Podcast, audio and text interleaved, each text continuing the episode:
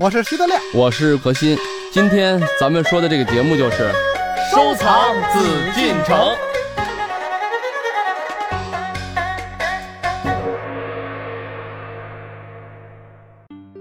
欢迎各位继续来关注我们的《艺海藏家》，我是主持人永峰。在我们今天的节目当中呢，除了您非常熟悉的何时人也组合，还会出现一位神秘嘉宾，和我们一起来探讨中国十大传世名画之一和马有关的画作。欢迎走入艺海藏家。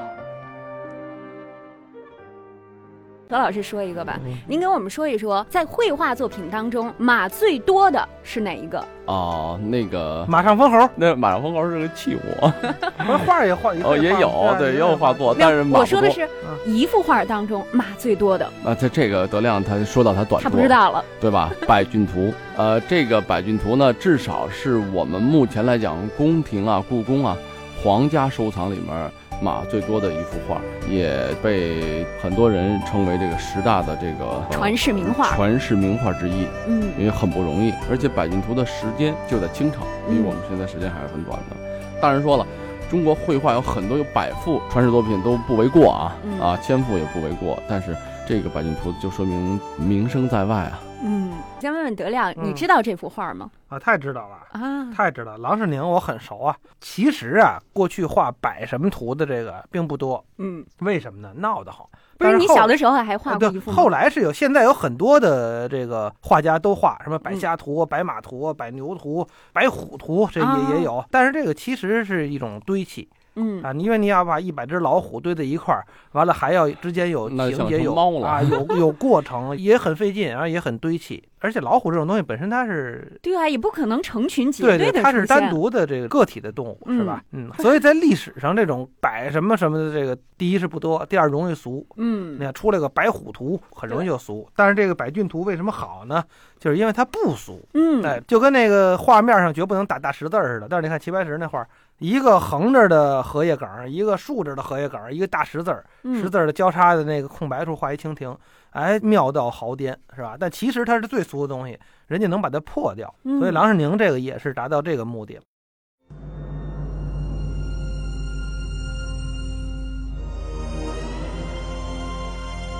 百骏图为中国古代画作名称，其中以清代郎世宁的《百骏图》最为出名。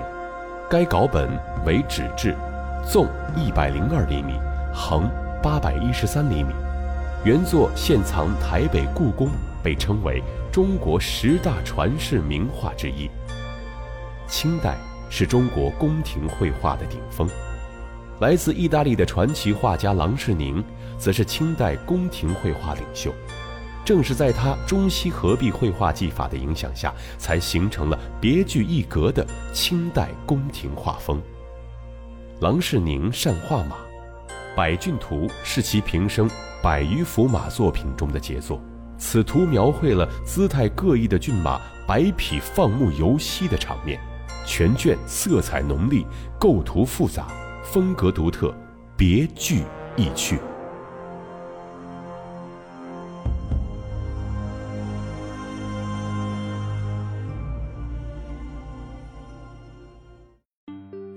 天，我们通过了解中国十大传世名画之一的《百骏图》，带领大家一起了解这幅名画背后的故事，了解其中鲜为人知的细节。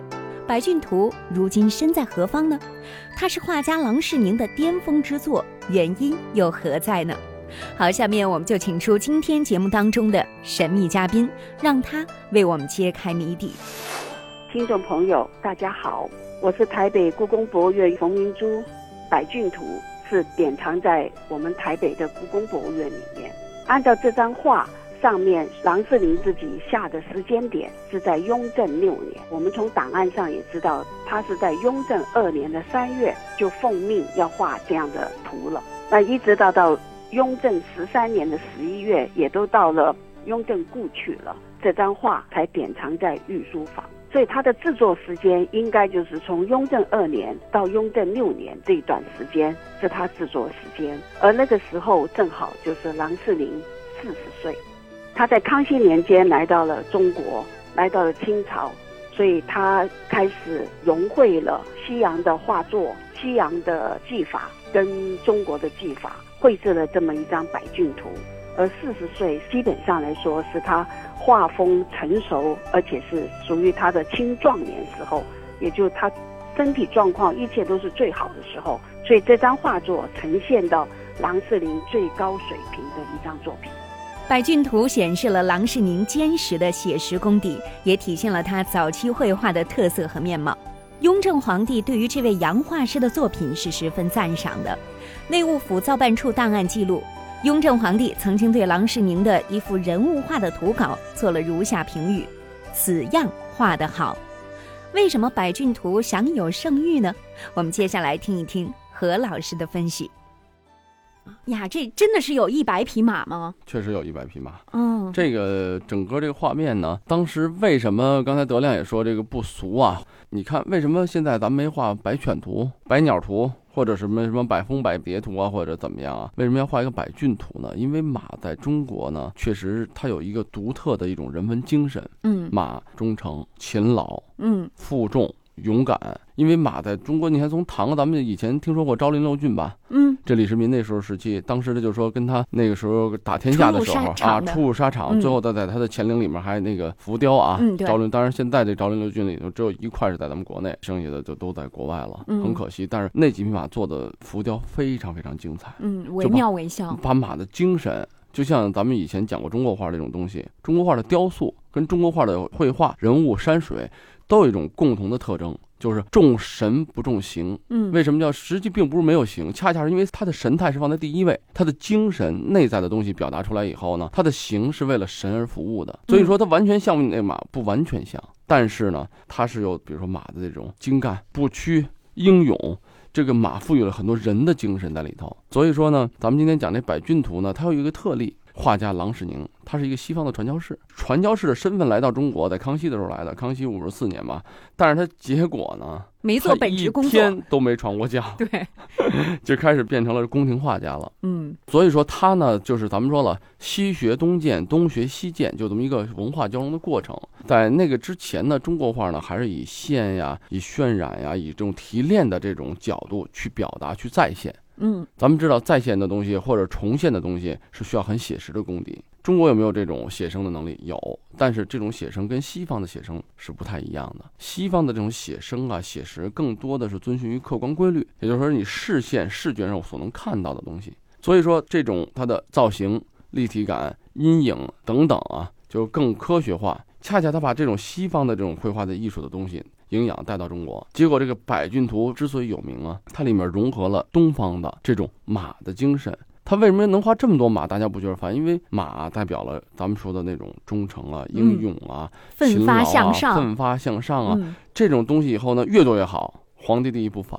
第二马是什么？是满清清朝，在咱就说当时冷兵器时代啊，也就是说封建王朝中最重要的战斗的工具，对吧？骑兵嘛，马这是不可或缺的。中国有很多种名马嘛，嗯，所以说呢，他把这种马的东西呢，索性就强化到了一个极致。我画百骏图，每匹马的神态，每匹马的造型呢，他通过他西方的运用了西方那种造型，都很写实，比较写实的这种东西，但同时又传递出了中国人文的一种精神在里头，哎，使得这幅。作品变成了看似咱们大家一听百骏图，现在真的市面上德亮说的没错，能看到很多各种各样所谓附会的百骏图啊，对，都是怎一个俗字了得？因为一旦这么多东西要堆砌在一起，很难。对啊，这个章法很难去摆布它哈。你看这个，我的老师啊，也是著名的画家李燕先生，他跟我说，他这一辈子画过三次百猴图，因为他画猴是最著名嘛。嗯，我只见过两幅，一幅呢非常精到。花果山，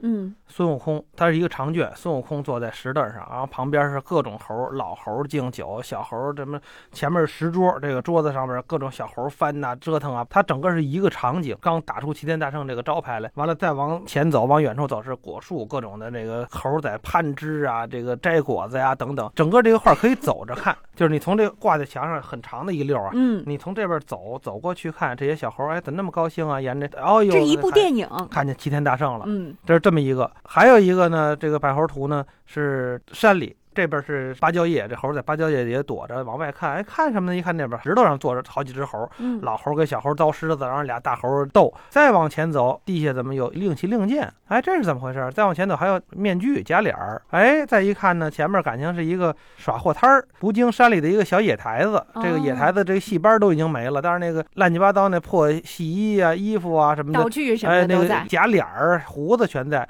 这猴子就过去扯，有穿这官袍的，有戴着假脸的，还有敲锣的。再往那边走，慢慢就安静了。嗯，哎，再往前走又是大青石，大青石上有猴晒着晒太阳的什么，它也是一个能看出故事性的这么一个东西。所以就这就还最起码它不俗吧，而且画的很精到吧，让人能看得懂。而且你要对猴子的各种的姿态、各种的抬头低头，这俩猴互相说话，隔着好远，那眼神得够得着，嗯，对吧？所以这个就非常难。那何老师给我们带着一起来看一看，感受一下。您给我们讲讲这个百骏图当中它的布局有什么样的特别之处？整个的百骏图呢，比较一个宏大的场面啊。嗯。这个百骏图呢，他画的呢，并不是说像以前郎世宁啊给乾隆皇帝画的一些，比如说什么啊哈萨克的什么战马图啊，什么贡马等等啊，就因为战争，因为郎世宁呢，因为他有西方的这种绘画功底，嗯，所以说呢，喜欢他画一些大场景的东西，记录下来嘛，嗯，这样的话呢，就是比较写实，因为皇帝也觉得就是那么写实的话，能再现我的这个当时的情况。这个百骏图呢，当时画完了以后呢，他画的是什么？是这个百匹的马呀，在这儿就是嬉戏放松，在这儿吃草啊，在这儿休。憩的这么一个场景，所以画的很轻松，相对来讲比较轻松。为什么他要把这个马画的这么轻松？因为你要画战马，整个千人一面，千马一面不好看。这个放松的状态就是百骏图，它都是名马。从这个马里面，首先我们可以看到什么？有些品种可能接近的，有蒙古马，有哈萨克的马，有这个什么所谓西域的马等等啊。因为当时清朝的时候对马是很重视的，它有不同地方的名马。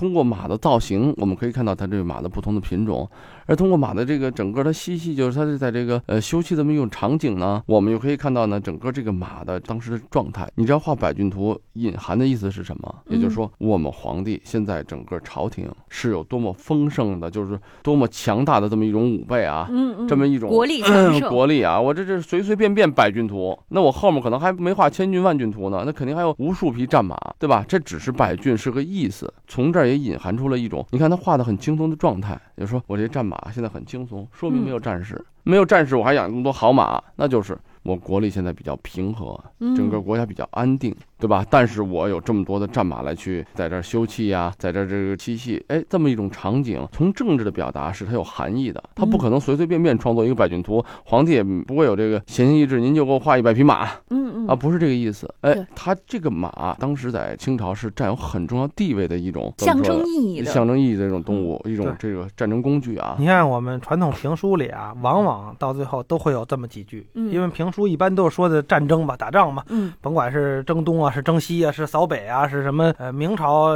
明英烈呀，是什么？反正都是打仗嘛。往往最后就是凯旋班师回朝，打胜仗了回来，刀枪入库，马放南山。万民安乐，四海升平啊！这一段征东就给您说完了。这往往都是这样。嗯，马放南山，刀枪入库，马放南山，其实就是就是马就休息了，哎，就就不打仗了，四海升平，万民安乐，就这么个意思。所以这幅画也有它背后的政治含义哈。对，嗯，而且他画的色彩也很漂亮，因为西方绘画嘛，主要是这个就是对色彩呀、对造型都很在意的。嗯，那这个画面呢，这种大的大幅的这种百骏图，给人感觉什么？就华丽，很漂亮。然后同时呢，又有这种整个壮观的这种场景出现以后，咱们都说了，马被历史啊，被这个当代封建的这些君主都赋予了很多的这种政治的和这种个人的思想感情。嗯，也就是说，那这么一种宏观的这么一种百骏图，给人的不仅仅是说白马图啊，或咱们怎么说，而是一种整个国力的一种。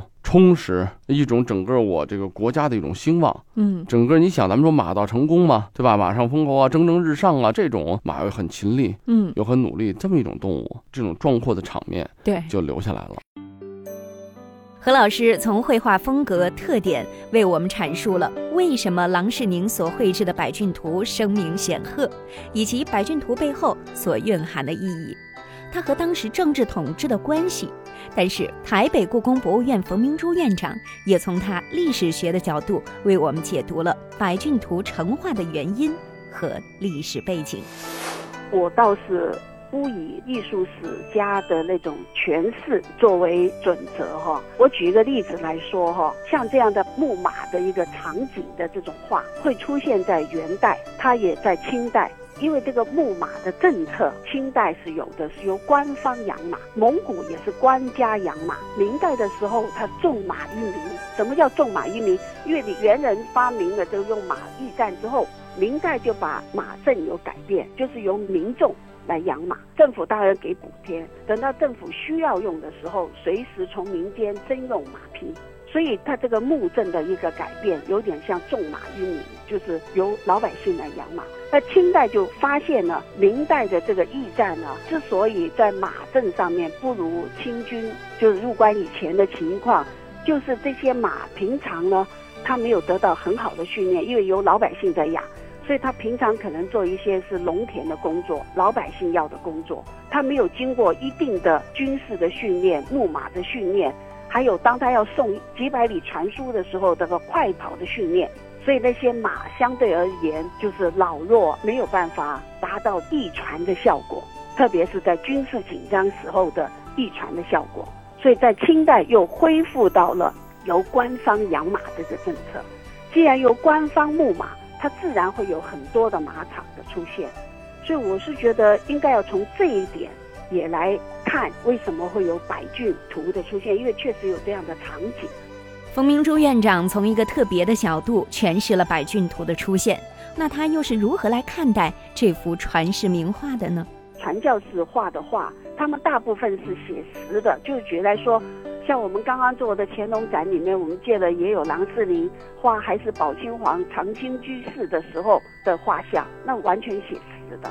那你再看雍正的行诺图，不一定是郎世宁画，但是他们是非常写实的。所以在这种哈，一个西洋画家，他会不会用一匹马来诠释什么千里马的概念呢？用人的概念呢？这个人才进宫的概念呢？这个其实我是存疑的。如果确实有这些艺术史家的诠释，而那些概念一定也是。叫他画的人加进去的，我认为，因为他不太能够了解这么深入啊，就觉得他留下了一张，从绘画史的角度来说，它是一个郎世宁风格的中西绘画的双重技术，而留下一张非常精彩的作品。可能啊，有细心的听众朋友会注意到，冯明珠院长在解读这幅画作时，他所透露出的一些信息。画作当中哪里体现了千里马的概念、人才进宫的寓意呢？冯院长这样的阐释又会有别于什么样的解读呢？好，请您千万不要走开，这里是艺海藏家，之后继续回来，让我们关注百骏图。本内容由喜马拉雅独家呈现。